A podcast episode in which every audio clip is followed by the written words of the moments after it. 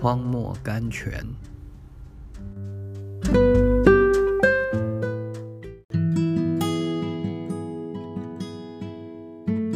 六月六日，你们要警醒祷告。彼得前书第四章第七节，朋友，不要冒险和世界接触。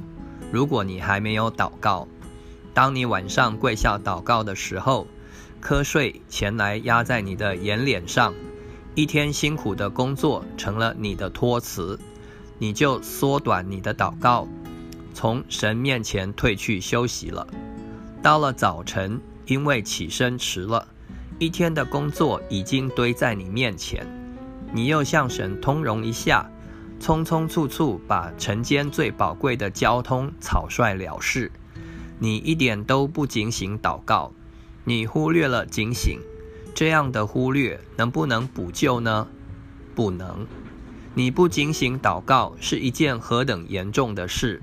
试探在你面前，你无法对付；仇敌在前引诱。你无法站住，四周的压迫你无法忍耐，和神的交通你无法维持，和同作肢体的生了隔膜，在不信的人前面失了见证，属灵的能力消失，爱主的心冷淡，做事凭自己的喜好，不凭神的旨意，你会觉得你和神离得非常遥远。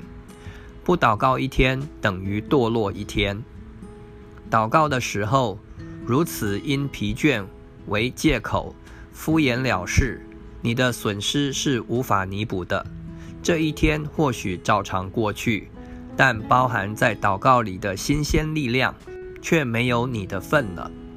劳伯生，信徒们，不要做无谓的冒险，把警醒祷告这件事忽略了。